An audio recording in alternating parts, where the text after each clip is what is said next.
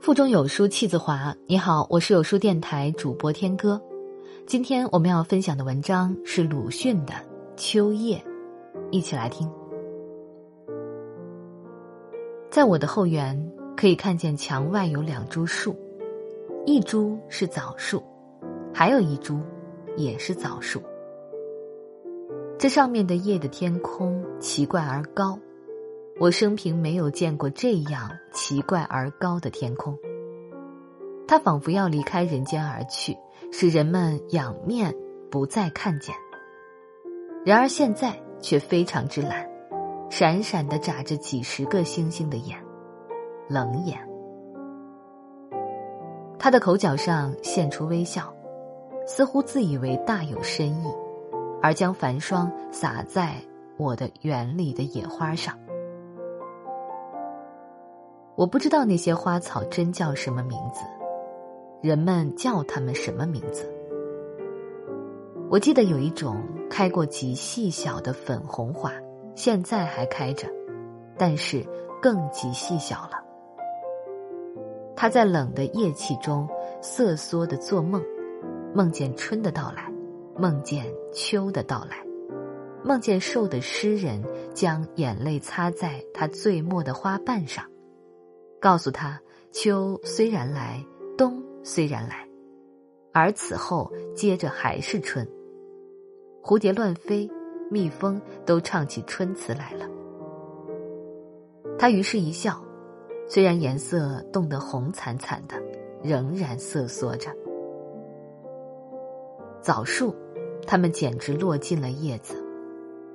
先前还有一两个孩子来打他们。别人打剩的枣子，现在是一个也不剩了，连叶子也落尽了。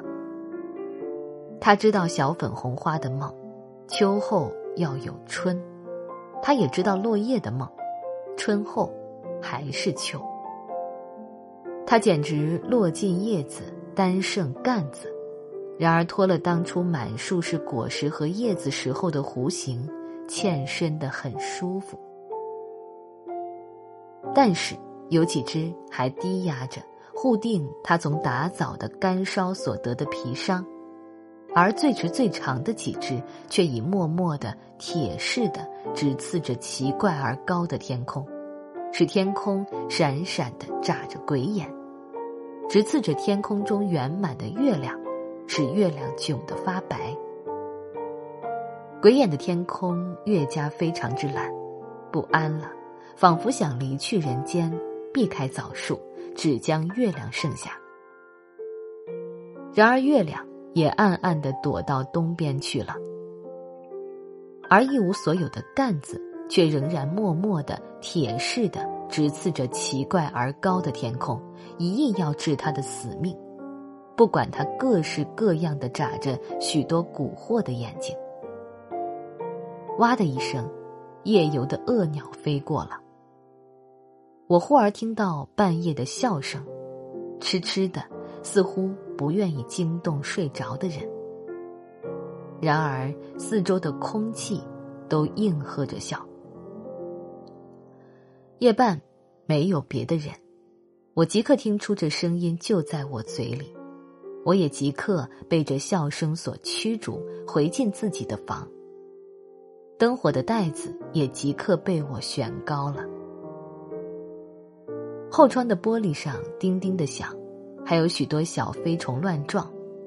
不多久，几个进来了，许是从窗纸的破孔进来的。